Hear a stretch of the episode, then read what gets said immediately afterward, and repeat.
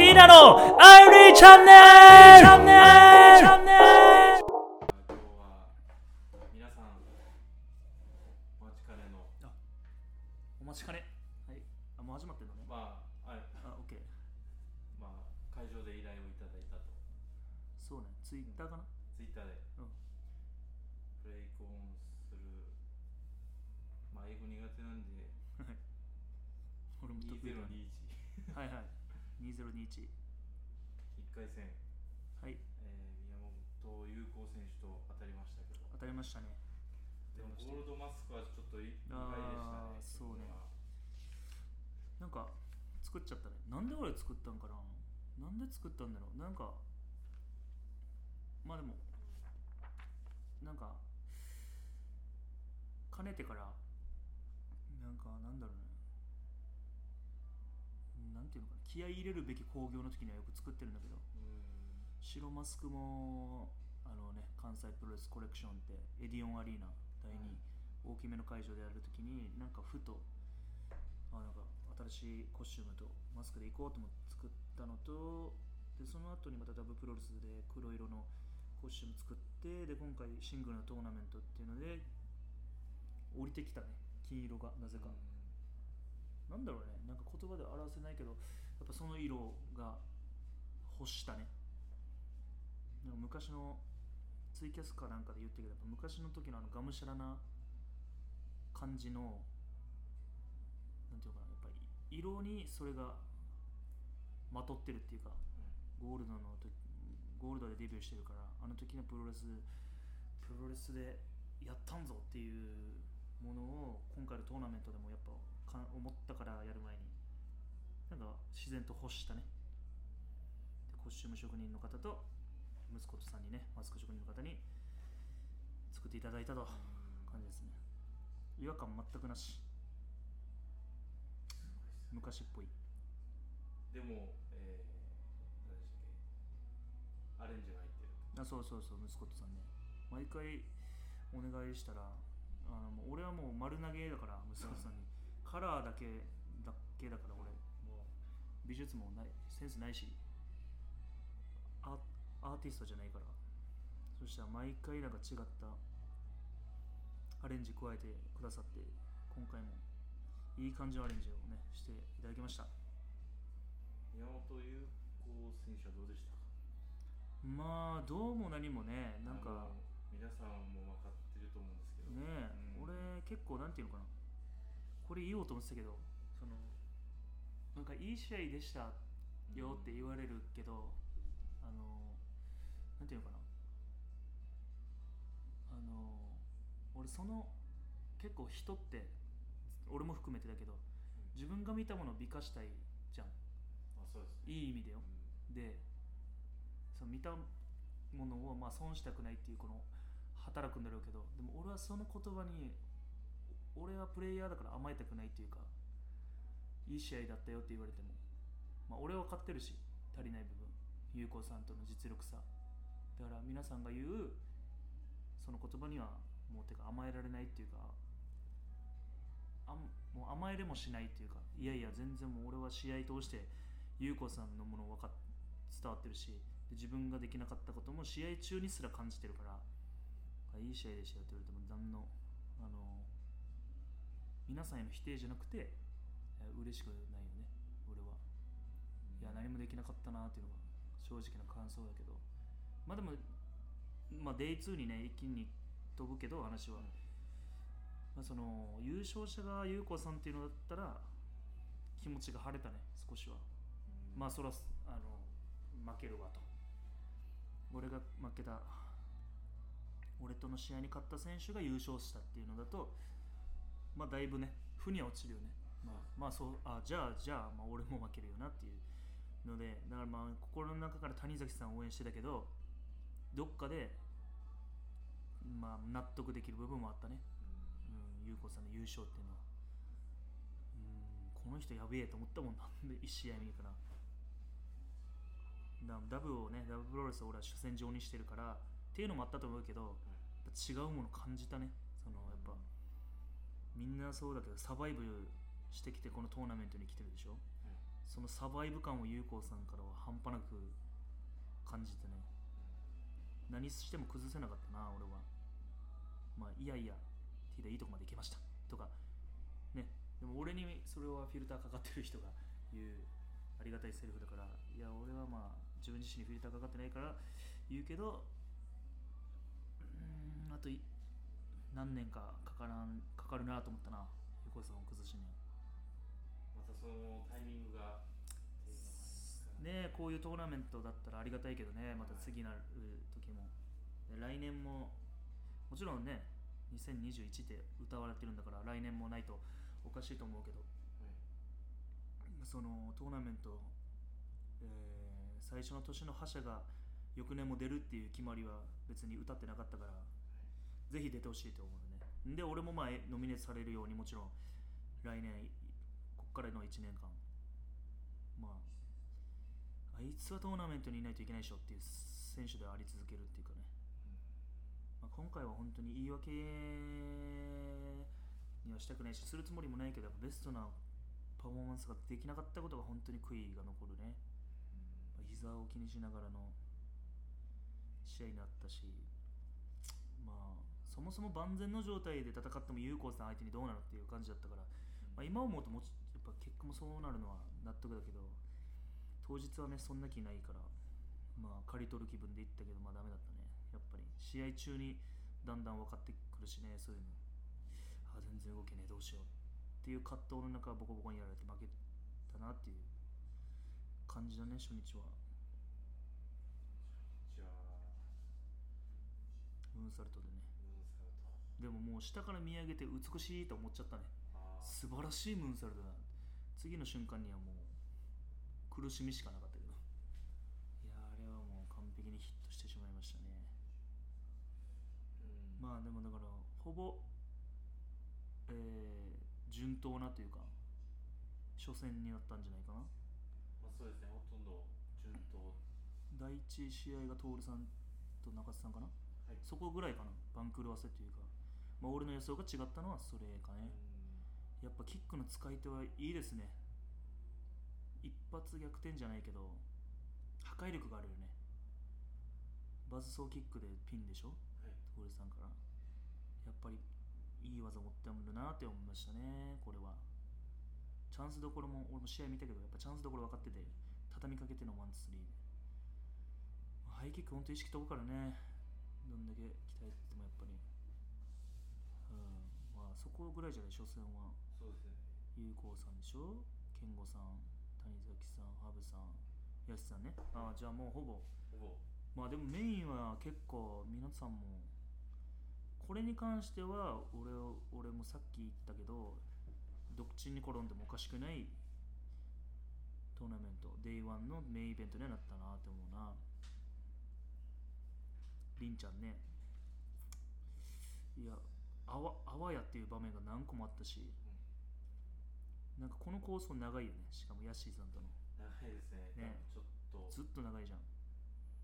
で毎回多分2人ともお互いに絶対こいつなやってやるっていうのがあったから毎回なんかベストバウトだし機動力も半端ないから2人とも。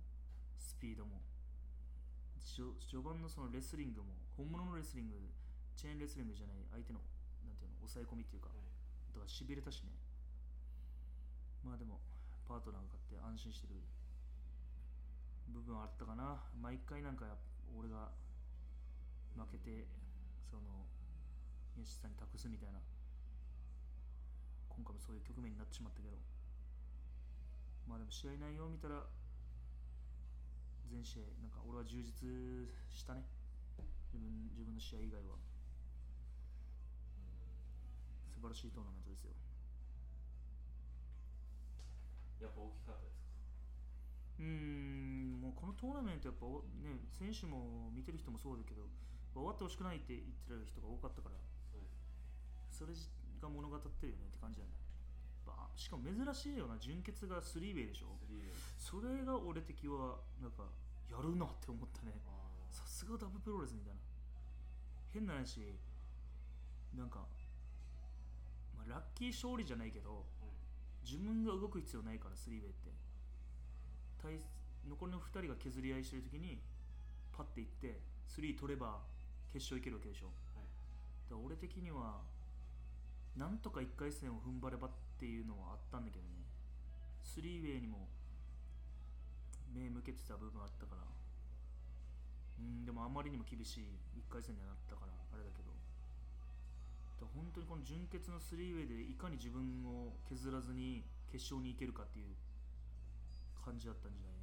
そうですよね。うん。一日二試合。そうそうそう。でやっぱ結果見たらさ優子さんも雁之助クラッチでやっぱムーンサルトじゃないわけでしょ、はい。まあだからどうその両方の技を持ってるのがやっぱ強いね。そのクイックでコロンってやってワンツースリーの技もあるし相手がヘロヘロで寝てる時にもうムーンサルトをがっちり決めるっていうのも持ってるしやっぱ強いね。うん。納得のっていう。準決谷崎さんはカサノバで勝ってるんでしょ？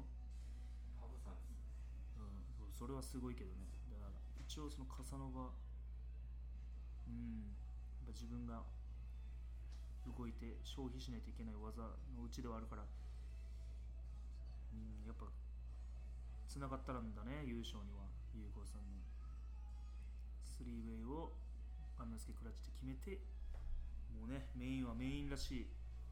メインだけあれなんだね。メイン準決もなのかな？多分時間も制限なのかな、だからもちろんメインイベントは、えー両日渡って最長？18分？41秒？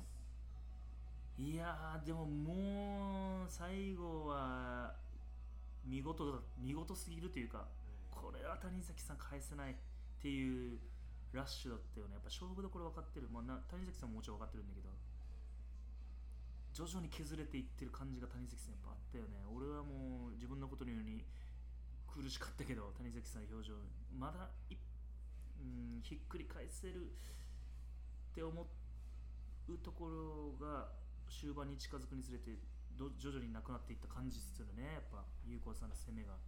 うわこれまずいなこのままいきそうって言って次もらったらやばいなっていうのがやっぱ最後のバルキリースプラッシュそしてムーンサルトね一発で仕留めないっていうところがまあ優子さんなりのトーナメントの最後で自分がメインっていうので相手にも失礼のないようにお客さんがせっかくトーナメント見に来てくれてるっていうのもあってバルキリームーンサルト2連発だったと思うけどいや相当厳しいと思ったね谷崎さん。もう天を仰ぐとはあのことじゃないの。見上げて巨人が降ってくるのを待ってる。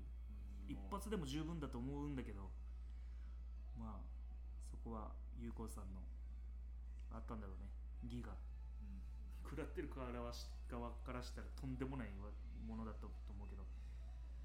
でも俺もずっと谷崎さんに倒れ込んでる谷崎さんにも言ってたけど全然負けてないよっていうのをずっと言ってた言っててもう、まあ、それは見てる人もそうだと思うしやっぱ本人はあと一歩で優勝で準優勝。でも準優勝なんて敗退と一緒だから全レスラーそう思ってると思うけど。だからそこのフォローじゃないけど本当にどうにか俺のこの思いを谷崎さんに伝えたかったっていうのがあって全然負けてないよって言ってたね。やっぱナーバスになるからね落ち込むしね。準優勝って。本当にこの今目の前にいる人から3取るかギブアップ取るかだけだったからもうそれをできなかったっていう印象がやっぱ残るからね敗者って。そうじゃない。しもうねこれからもうリング下から見てるレスラーからしたらやっぱ勝敗じゃなかったしねあの内容は。ヤッシーさんも言ってたからねそういえば。いきなりフォーってきて。さすがタニヤンやなみたいな。なんかリアルなトーンで言ってたしタニヤンさすがやなみたいな言ってて。おおこれは威力あるねと思ったら、俺がどんだけ谷崎さんに「いや負けてないっすよ。負けてなかった負けてなかった」って言うのと俺にしか言ってなかったけど、はい。吉さんはこれやっぱそうだよなと思った。俺の目に映ってるものがみんなに映ってたっていう。相当ねまあ悔しさすら感じれない状況にあったと思うけど谷崎さんは。やっぱボッコボコね。最後の、まあ、ボコボコって別に圧勝じゃないけどやっぱ説得力ある、ね、畳みかけだったから。まあそれでも来年があると信じてね、うん、とりあえず決勝にね俺は進みたいというか。回でも正直やっぱ1回戦がかなり大事な珍しいトーナメントじゃないかなって俺は思う。1回戦勝ち残って来年もまあ人数がこのままであればスリーウェイになるわけでしょ。はい。だから本当になんか面白い形式だねと思ったね。1回戦とりあえず勝ってでその日は1回戦だけでしょ、はい。だから次の日のスリーウェイをどうにどどうにか自分を削らずにいけばスタミナとかダメージ的には圧倒的に決勝戦に有利になれるから。そうだね。面白いね。見てる皆さんも楽しかったっていうのはやっぱ SNS でねあるけどやってる本人たちが楽しかったからじゃないかな、うん、でまたこのタッグマッチね5対5の。これいいよね。敗戦やっぱトーナメント敗戦者じゃん。前日までの会場入りのまずあのモチベーション全然違うと思うわけよ。はい。絶対相手をまあ変な話ぶっ倒してやるっていう前日がその戦った人たちと組んだりして、まあはい、同ブロックの敵,、ね、敵だった人たちと組んだりしてまあプレッシャーも昨日ほどはないさ、っていう感じのしかも5対5だからリングに入ったレスラーが自分ができることを全てやるっていう疾走感。ダブプロレスっぽいなんか感じをあって5対5で。やっぱ俺楽しかったね。このタッグマッチ選手だけ発表されててそうね。そうそうそうそう。そうそうそうそうそう。俺らもどの選手の入場曲が流れるのか分からんかったから。そうそう。いや面白かったけどね。まああの俺も試合後に「アベンジャーズアベンジャーズ」って言ったんだけど。全員そうそう。いや音楽流れてるから自分の声がさどこまで響いてるか分からんさ。だから連呼してるんだけど。余裕で聞こえてたみたいだけど。全員ベルト保持者だとケンシンさんと俺はダブでしょ、えーりんちゃんはね2冠でしょ？二冠です。山下さん、えーダムズか、はい。タッグチャンうん、で浩平さんが 浩平さんもまあ2冠だと。ピオンはい。いやいや笑ったら失礼じゃん。もうれっきとした機関車級のね。もうそっちの方が似合ってるしね。いやーアベンジャーズでやって、まあ、パロマさんをね必要以上にみんなでボコボコにしてひどいですよね。下で小競り合いが ひどいよね。いやパロ俺はね結構中津さんがさ実況席にいたのよ。うん。歌舞伎さんと一緒に。で解説のノリなんか。やらないいやただ徹さんが凛ちゃんに対してフィニッシュを狙うまあ D ガイスなり多分垂直、ブレインバスター狙うクラッチをした時にパロマチャンスって言ってパロマさん手伸ばして中津さん言ってたけどいややらない方がいいと思いますけどみたいな言うけど俺は熱いと思ったよ。やっぱ行かないといけない。だってさ自分他人に任す方が楽じゃん。まあそうでもですねそれはしないわけよパロマさんは。夢を見たい夢を見続ける俺はあれをあの一瞬めっちゃ一人でかっこいいと思ってたけどね。だって対戦相手もまあボコボコにされてボロ雑巾状態でもやっぱリンダマンですよ。一発があるじゃん。はいでもここ俺が行くって言って注目をしかも集めた上でタッチもらうんだよ。あの俺はなんていうの男の底力を感じずにはいられなかったね。あれ渋いと思ったよ。かっこいいんですよね。そう俺は思ったね。行かなきゃいけない時があるじゃん男って。でもあの部分って別に行かなくてもいいじゃん。他人に任せた方が楽だし。まあそうですねパートナーもしっかりいそうそうそう。だからあれはなんか一部のまあ大半の見方だったらいいとこ取りに見えたかもしれんけど俺はそうじゃないなと思ったね。リンダマンだしね。もちろん一発もある。でもっと言うなら対戦相手のコーナーにはまだまだ体力のあるやつらが控えてるでしょ。それでも俺が決めるって手伸ばしたの。俺はいいとこ取りじゃなくてあえて茨の道に進んだっていうパロマさんのあの俺は男気を感じてね。だから行かないいややらない方がいいと思いますけどねって言ったらまあ徹さんにタッチしない方がいいっていう意味合いだと思うけど俺はもうパロマさんにフォーカスしていや素晴らしい素晴らしいあのここだって思ったパロマさんに俺は拍手を送りたい、まあ、見事ひっくり返されて一発であれだったけど俺らの勝利にはなったけどあれは俺はもう笑って済ませられないというかこの先のプロレス業界生きていく上で大事な心意気だと俺は思ってる。試合終わってもずっと客さんの目線もある程度いってますそうそうそうそうそう。はい。もうもうかっさらってるそうかっさらってるそうそうそう。チャンピオンのリングの上にいるそうそうそうそうそうそうそう。だから俺はでもやっぱかっこいいとすら思ったよ。後の配信で見てねパノマチャンスみたいな言って出たとか言ってたけど 俺はもう渋ーと思ったね。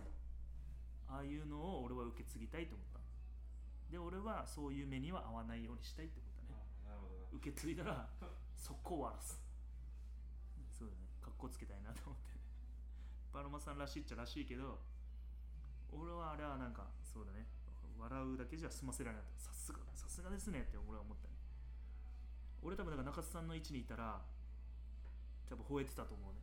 うわーって言ってたと思う。パロマさんさすがですって言って。いやだからそう。俺はよかったよあれは。さすがだなとそういうのがあってメインにつながるからしかもなんかいいよね、うん。いいなんかバランスじゃないけど、うん、久しぶりに俺も場外に飛んで。まあでもその時は何も思ってなかったな。やっぱプレッシャーもトーナメントの1回戦のプレッシャーもないから敗退したことによってだけど。でまあね徹さんとあの5対5最初試合しやった時点でもう吹っ切れてるしこの人の前でなんか動けないとかなったらしょっぱいしなと思ってて。だから本当に怪我してる時にやるべきじゃないんだよな。徹さんとは。動いちゃうから俺。噛み合ってる感がありましたよ。まあまあそうだよね。結局その当時ねデビュー戦。当時やってるのをやってることで数年会ってなくてもやっぱあの当時の型ができてるっていうかね俺らぱり別に何年離れようと、まあ、噛み合ってるでしょ。根っこが一緒なんだよね。結局その人に教わってるとはいそう育つというか。まあもちろん自分なりの花は咲かせるけどやっぱ根っこは一緒だから。いいよね。あとやっぱ負けたくないっていうかやっぱ徹さんに負けたくないっていうかそのいつまでも子供って思われたくないっていうのもあるからやっぱりこいつレスラーやなって思わしたいしだからそういうので食らいついてるよね。半端ない動きだけどね相手も。体大きいのにさ。スピード感では俺結構焦る時やるからたまに言われるけどね徹さんに。俺スピード遅かったみたいな言われるけどいやいや何をおっしゃいますか？っていう俺は感じいやいや何をおっしゃ俺の方が必死よっていう、あそういえばあの怪我治って、うん、実際見たい当たってみてどうか感じてみたいっておっしゃってたじゃないですか。何ですか？なんてあ以前トリプルシックスの興行について話した時に、実際当たってみて当たってみてとか実際リングの下で見てはい。徹さんの怪我がどれだけなあ治ってるのかというかそれをあうまくはいはいはい。動かせてるのかを確認したいって前結構あ前何のそういえばそういえばしてたなって思ったね。だから何のまあでもご本人の中ではやっぱできない動きはあるんだろうけど全然何も思わんかったね。てかやっぱ俺に精一杯だった感じだよね自分今日今回は。自分自身のコンディションに。どうにか相手にバレないようにというかお前ダメやったなって後でいじられないように必死に動いてた俺は。だからもう最後もあのトルさんドロップキックかまして起き上がってまあもも上げっていうか足踏みしてたけどあああいうのも俺らまだまだいけんぜっていうのを意地になってるって感じでね。後悔は試合後にするみたいな 沖縄帰ってきてみたいな感じで。それそういえば全然何とも思わんかった。でも俺自身があれだっていうね必死だったし1対1だったらまた違ったと思うけどやっぱ12分でしょ多分。まあ肌合わせたもんその中では何の、うん、感じもないよね。それぞれとやっぱちゃんと当たりたかった。俺意外にその軍曹さんとかも試合で当たったことないよね。今回少しやったけどあのタッグとかではタイトルとかはね当たったことあるけど意外に軍曹さんそのダブプロレスでねオファーしていただいてるけどなんかそうだね。あんまりやったことなくてだから今回のとあのタッグも楽しかったね軍曹さんと。なんか面白いんよね動きが。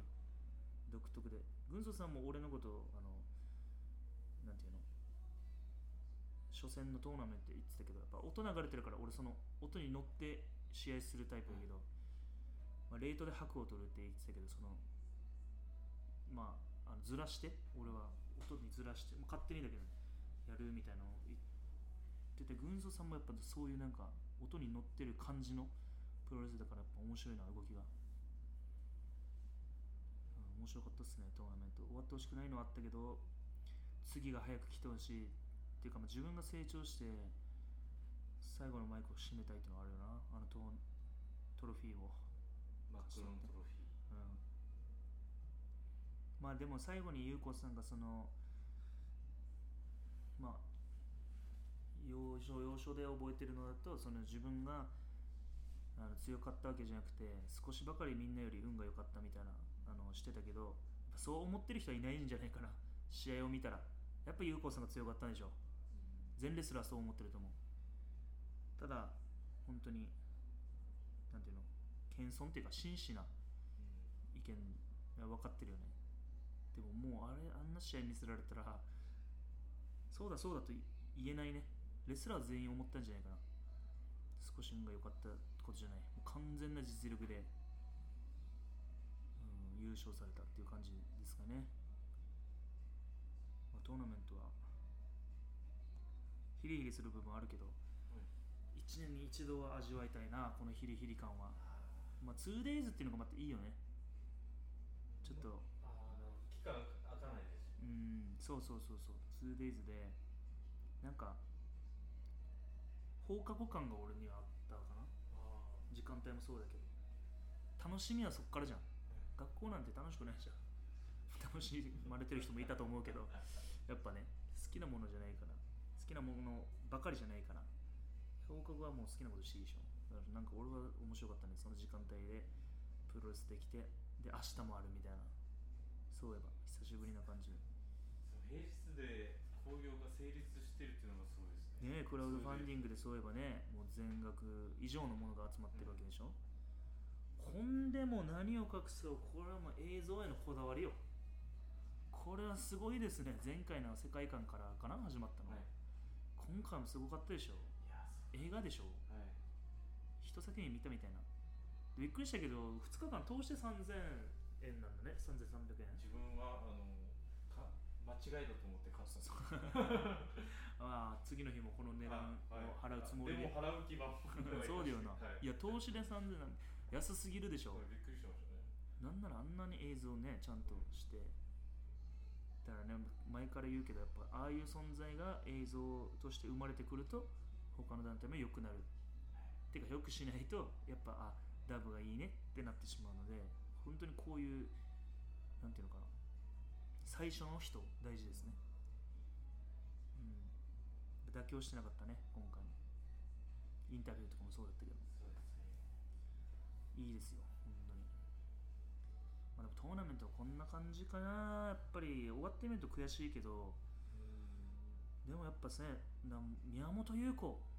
ってブランドですよ、それと肌を交わせられたっていうのは、ダブプロレスのこのトーナメントなしではなかったと思うので、とありがたい。チャンスが、まあ、回ってくるっていうのもすごいまあそうだね。そう言わしそう自分には言いたいとこだけどやっぱ苦しいよな、うん。何もできんかったから。うん。まあでも一回優子さんと試合何何年も前に6人タッグでやったけどその時よりは試合中のなんだろうかましてやんぜっていうのはやっぱあずっとあったね。うん。あの時はやっぱ心折れてたと思うけどまだいけるまだいけるっていうのがあったからもう一回やりたいね。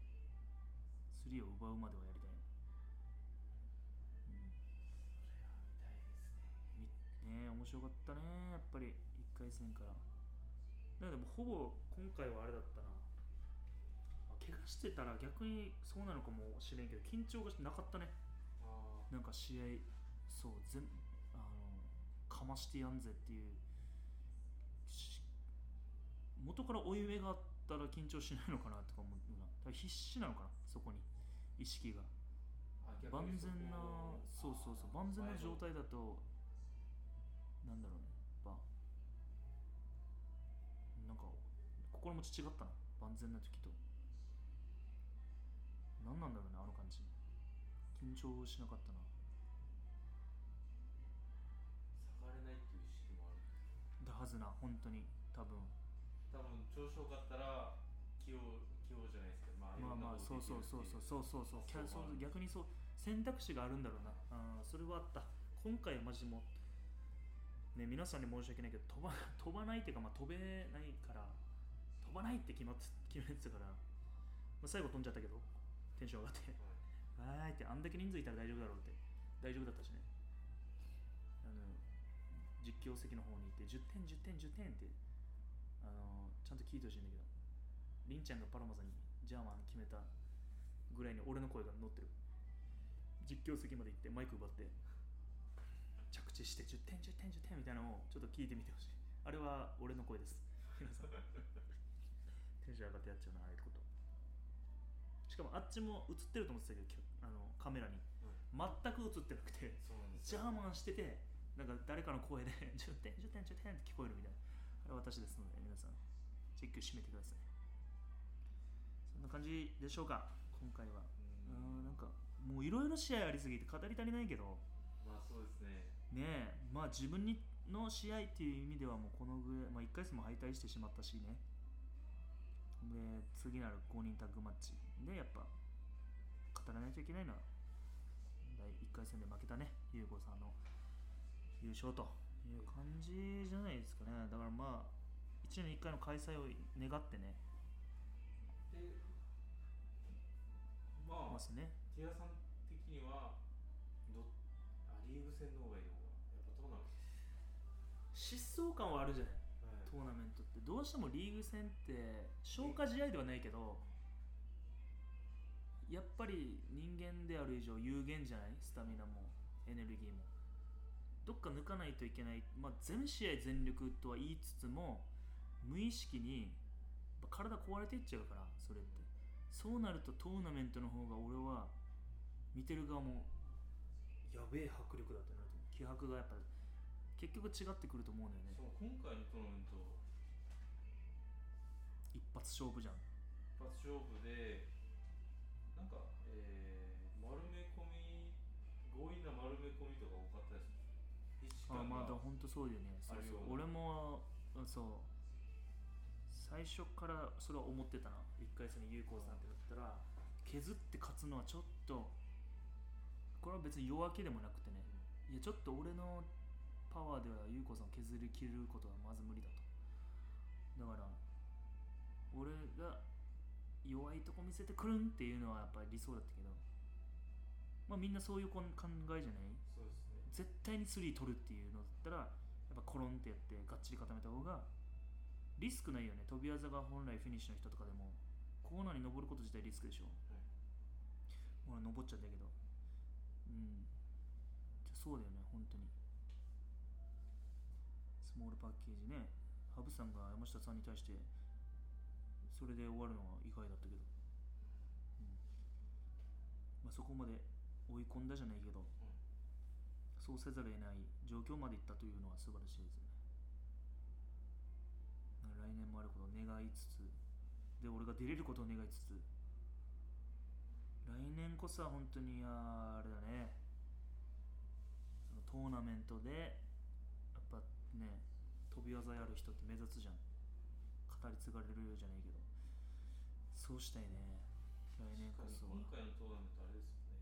15分一本勝負なんで、あそれもよかったね。はいもう動くしかないっていうか。動くしかないですしらなかったら両そう両選手敗退っておもろかったな。はい みんな受けてたのがさはい。それはないよなっていうので受けてたのがあの、えー決勝のはい。あ決勝です準決で優子さんが先に優子さんたちの試合が先でしょ？はい。優子さんが取って次の試合がでもこの時俺ら多分準決からあれあの時間無制限で知らなくて明日も15分だったらさ例えばトーナメント準決の1回戦の人が勝者して勝利して決勝1人が決まって次の試合時間切れだったら その人優勝じゃんみたいな話をして敗戦敗退組で前日にイエーイみたいなの言ってたけどそれはそれでね確かにってなったけどまあそれはそうだよな。準決からは無制限になると。それはもう勝敗は決めると。やっぱ負けた人はプレッシャーも解き放ってよ。なんか談笑しちゃうその時の会話面白いよやっぱり。みんなやっぱプレッシャーがすごいから緊張感も。全員的だしその時は。優勝予想とかねしてましたよ。終わった後にね準決の、まあ、俺は谷口さんめちゃくちゃ応援してたけどまあ自分がね自分敗退を味わわせた選手が優勝したらまあ納得できるね負に落ちるというっていう感じでしたね。はい。まあ3連戦でしたけど充実した3連戦になりました。っていう感じですか、は3年生い、なんか初戦はね。プロレスラーって感じしますまあまあまあ俺は少ない方だけどね、まあ、とりあえずこの3連戦が終わって次の試合は、えーまあ1ヶ月空いてないけどちょっと空いてるんでとりあえずコンディションをできるだけ戻して次なる試合にえー臨みたいと思います。はい。このぐらいでいいでしょうか？今回のトーナメント、えーブレイクオンスルー。2021